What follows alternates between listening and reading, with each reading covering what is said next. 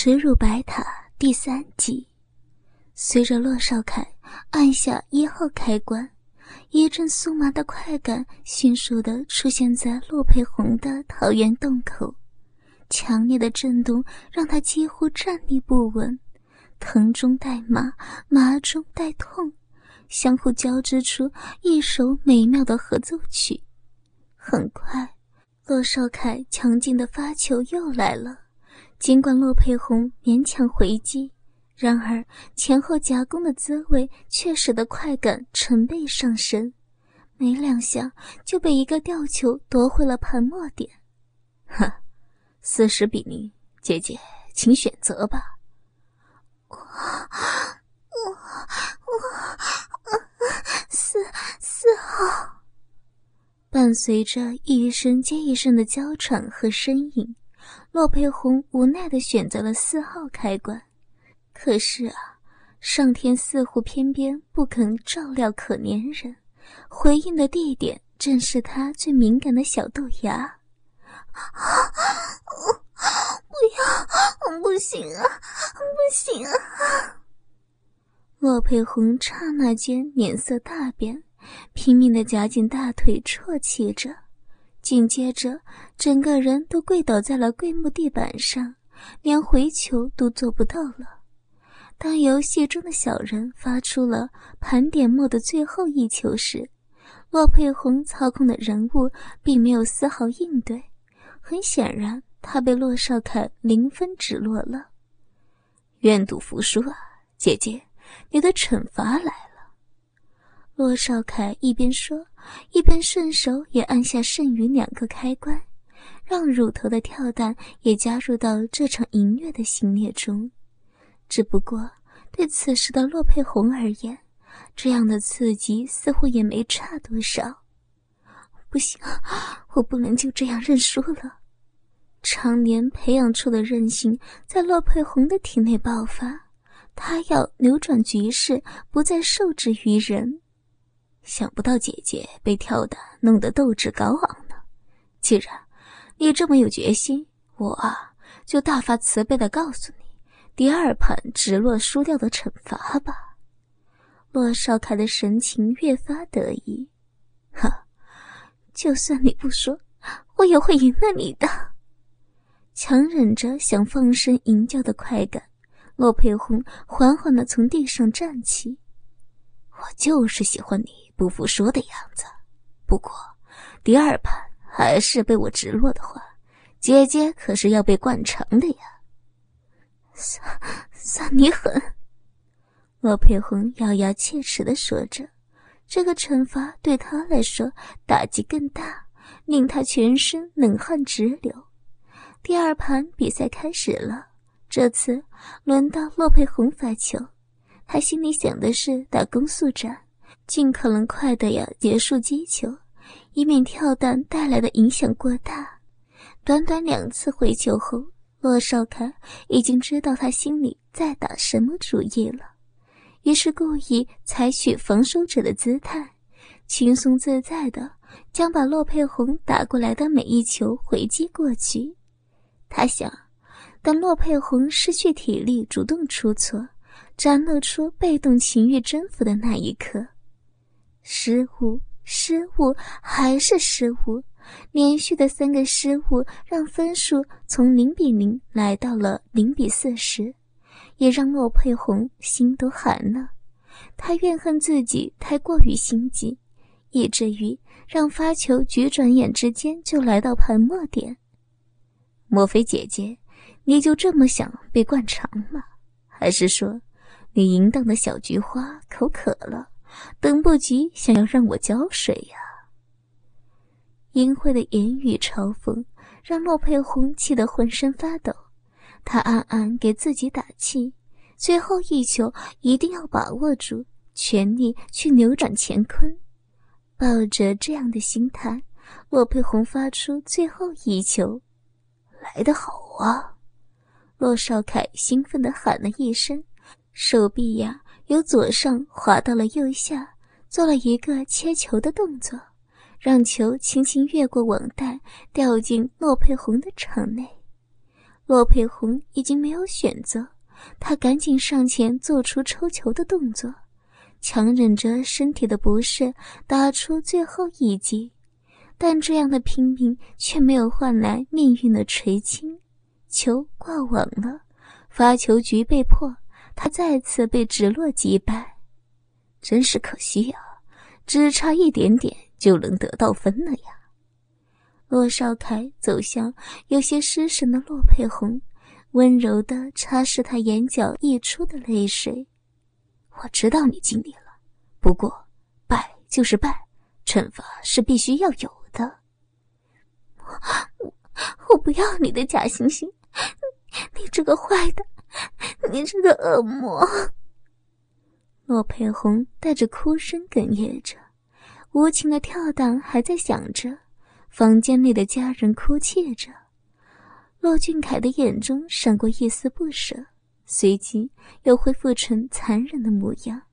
走进厕所，拿出早已准备好的物品——一只装满橙色液体的玻璃注射器。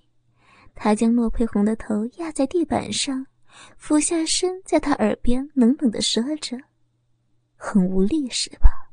有这种感觉是正常的。”好好享受我为姐姐你准备的礼物吧。放开我！洛佩红拼命的想要挣扎，但是娇躯却没有力气。她的臀部被掰开，胶带被撕下，把邪恶的注射口顶开了跳弹，插进了小巧而精致的褐色肛门中。啊啊，好好难受啊！橙色的液体一点一点灌注到洛佩红的直肠中，令他面色悲苦，肚子也不时发出咕噜咕噜的抗议声。他没想到灌肠会这么难受，平常帮病人做是一回事，等到自己尝试过，才发觉是另外一回事。别动了，放轻松，不然玻璃破掉，你就准备倒霉吧。乐少凯善意的提醒着，手上的动作呀也没有慢下来，直到注射器里面的液体一滴不剩才停止了。忽然，骆少凯瞄到了骆佩红颈上那串晶莹如玉的珍珠项链，马上伸手去解。你你想干什么？骆佩红发觉了异样，不禁惊恐万状的叫着：“当然是帮你防漏呀。”骆少凯用脚压紧骆佩红的身体，将一颗颗白色的珍珠逐一塞进她的肛门，只留下一个扣环在外面，然后再贴回跳蛋和胶带，这样就不怕液体漏出来。哈，我很聪明吧？骆佩红已经哭不出来，满腔的羞辱与恼怒促使他痛骂骆少凯。诅咒这个恶魔一样的弟弟早日下地狱！冰冷的异物充斥着肛门，尤其是想到这条项链是朱小刚买来送给他的，心里就更加悲痛欲绝。再来一句吧，如果你能撑过去，今天的调教就算是告一段落。没过多久的时间可以浪费了，骆少凯早已准备好进行最后一局比赛了。这一次发球权又回到他这边，加上骆少红刚刚又遭遇过灌肠，可以说是占尽了上风。游戏小人发出了快速球，而洛佩红也不甘示弱，手臂划出一道半圆弧，操控着感应器将球打了回去。现在的他除了能忍受无处敏感带的挑逗。还要防止肚子里面粪水的崩溃呀，真是难上加难。十五比零，三十比零，四十比零，比分的差距完全是一边倒的情况。但洛佩红现在依然管不了这么多了，她的肚子里火辣辣的，灌肠液流到哪里，哪里就会有剧烈的疼痛。两腿之间的饮水更是随着挥拍的动作不断渗出，在白色的运动裤上形成一幅淫邪的图画。等到第三次零分直落后，洛佩红的意志也随之到达崩溃的边缘，灼热的疼痛和持续而来的震动侵蚀着他的神经，使他无论从身体还是心灵上都受到巨大的伤害，甚至完全顾不得洛少凯的惩罚，直接按着肚子向厕所冲去。可习惯了发号施令的洛少凯，又怎么会轻易放过他？马上紧跟着洛佩红进到厕所，一把拉住他的头发，好痛！求求你放开我！洛佩红凄惨的哀求着，他想解除体内的痛苦。呵呵，洛少凯开怀大笑着，放肆的享受这种征服的快感，同时撕下肛门上的胶带和跳蛋。拇指和食指捏紧了拉环，一鼓作气的向外抽出。啊！救救命啊！罗佩红放声喊叫着，每一颗被拉出的珍珠都会带给他一次快感。等所有珍珠出来以后，黄褐色的粪水开始控制不住的喷出，带领他登上了前所未有的高潮。啊！太太过分了！排泄后的洛佩红趴在地上，那种欲火焚身的感受却丝毫没有消除，反而比刚才更清晰了。今天的调教啊，到此为止，你回去吧。居高临下的洛少凯脸上没有一丝表情，只是简单的帮洛佩红清理了身体。随后将他赶出门外，满腔的热情之火瞬间被浇熄，让洛佩红不免有点遗憾。不过他还是乖乖的整理好衣服，离开白塔顶端的病房。也许是这段时间以来每周都要经历洛少凯的淫辱，洛佩红的身体已经在不知不觉中对快感产生了依赖。加上破身之后那种食髓之味的需求，令他对性爱变得越发饥渴。他不明白洛少凯为何始终都是在单纯的凌辱自己。难道这个少年对性爱没需求，只是最后一个步骤之外的事都感兴趣吗？几分钟后，洛佩红回到护士房，来到自己置物柜前。他先是犹豫了一会儿，然后鬼使神差的打开铁门，从隐秘的角落中取出一只带凸点的按摩器。那是第一次调教后洛少凯落入到他手里的，竟然会这么想要他来插入？难道我真的是一个淫贱的女人吗？洛佩红叹了口气。带着按摩器，残疾人士专用的厕所走了进去。他小心翼翼地锁上门，站在镜子，恨恨地说着：“罗佩红，你真是一个贱货！表面上装成一个优秀的实习护士，为患者排忧解难，私底下却是一个欲求不满的浪荡女人，比妓女都不如。”镜子中的人没有给他任何回应。反而是隔着护士壶啊抚摸乳房，另一只手则沿着腰身向下面摸去，非常有技巧的挑逗起来，眼神也像是在发出邀请，告诉他一起来吧。终于，他下定决心，拿起那一只巨大的凸点按摩器，张开阴唇，把它含进了口中。美丽的小嘴顿时被撑大到变形，麻酸感也迅速的在他口中蔓延。不够，这样根本不够。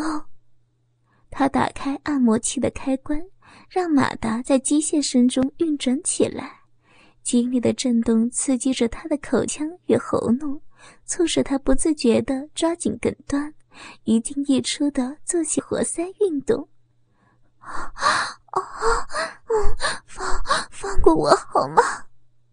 快要喘不过气的洛佩红拔出口中的按摩器，两眼迷蒙的说着。令人意外的是，此时他的脑中幻想的不是朱小刚，而是洛少凯，这个英俊潇洒的弟弟，刚刚才毫不怜惜的奸淫过他的樱桃小嘴，正双手叉腰对自己示威呢。接下来，洛佩红爬到马桶上跪着，将一条腿靠在旁边的金属扶手上。今天要从后面来，你这个变态！不要把我摆弄成这么羞辱的姿势！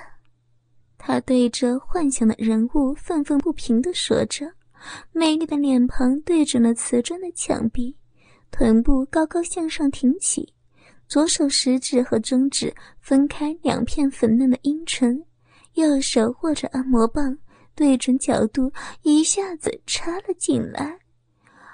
啊，好痛啊！嘴巴上大声喊疼，手里的动作却并没有因为任何减弱的趋势，反倒是加快了抽插的速度。啊啊啊啊啊啊啊！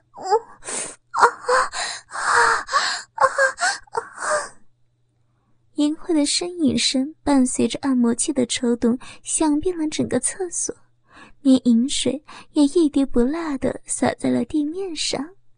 仿佛这样还不足够，洛佩红竟然将左手伸到肛门边，不行，妈咪，不行！一次又一次的冲击将洛佩红送上愉悦的高峰，胡乱的叫声此起彼伏，感觉实在很过瘾，就像把直肠中的粪便完全排空，膀胱里的尿水一滴不剩的泄出。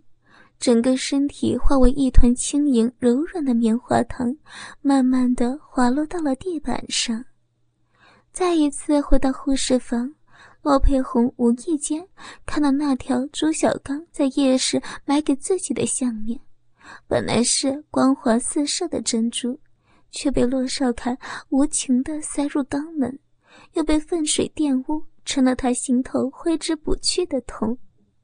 为了自己罪恶的身体感到极度恐惧，生怕心爱的男朋友在发现这一切后将其狠狠抛弃，不禁下意识地拨通了朱小刚的手机。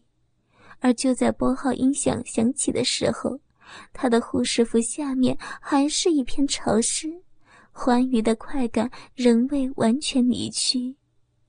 喂，裴红，这么晚还没休息呀？听到对面关切的声音，内心的痛苦使洛佩红不禁流下泪来。怎么了，佩红？你在哭吗？快告诉我发生什么事了，要不我现在来找你。朱小刚的语气显得十分的焦急。没没什么。莫佩红赶紧停止了哭泣，揉了揉眼睛。我今天做错事了，被被护士长骂了。你不用来的，我一个人慢慢消化就好了。这样啊，犯了错被批评几句也是正常的，下次注意就好。朱小刚没有多想，继续耐心安慰自己的女朋友。不开心的时候就想想我，想想那条珍珠项链，烦恼肯定会通通一扫而光的。珍珠项链，事情的起因都是因为这条珍珠项链。要是没有它，自己怎么会遭受比灌肠还要难堪的痛苦？罗佩红很生气，气朱小刚什么都不知道就乱说话。但仔细一想，或许他不明真相才是最好的。为了像忍受沙粒刮磨的痛苦那样孕育出珍珠。为了两个人的将来，他强迫自己隐藏起所有难过的情绪，隐藏着，用尽可能平和的状态和朱小刚聊起了天来。没有人知道，在这样甜蜜的时刻，洛佩红的心中却有某种被掏空的寂寞。实习期进入最后一天，也是洛佩红跟江美琴共事的尾声，因为交流较少。之前追求她的赖文峰一事也转然了目标，选择江美琴做自己的女朋友。佩红，听说外面来了一群火灾造成的伤者，护士长让我们加急处理。知道了，我这就来。正如江美琴所言，大批伤者被鱼贯推了进来，在包扎的过程中，骆佩红的视线总是跳过那些较轻的病者，冷静地处理惨不忍睹的伤口。你你不害怕吗？郑美琴显然有些惊慌。怕什么？骆佩红淡淡一笑，眼前的外层的焦黑，恰似他内心的创伤，早就见怪不怪了。从早上一直处理到下午，骆佩红总算有机会空出一点时间来，来到柜台结算朱晓东的医药费。骆少凯说过的，只要在结算的时候备注他的名字，就可以节约百分之四十的医药费。当然，这事不能跟朱小刚说，只要他随便撒个谎，说是慈善机构捐款给付的就行了。他拿出手机，发现有好几封来自朱小刚的简讯，内容不外乎是关照他认真完成实习工作，等空闲时安排见面等等。只是，他前一晚才被骆少凯凌辱过，不愿马上就跟男朋友见面的。宁可自己躲在角落里哭泣，也不要两个人一起伤心难过。这是骆佩红坚持的原则。正当他准备回去工作时，手机屏幕竟然亮了起来，又是一封简讯，发信人是骆少凯。亲爱的姐姐，我要回学校了，今天就出院。你知道，我们的协议始终都是真实有效的，所以这个周末。我等你回家，我们一家四口又要团聚了。回家，多么久远的事情啊！他也好不容易考上个大学，又坚持在外头租房，目的无非是想逃离家里，逃离继父和母亲的淫乱生活。可是到头来，却逃不开命运安排的这个玩笑，一切又回到了原点。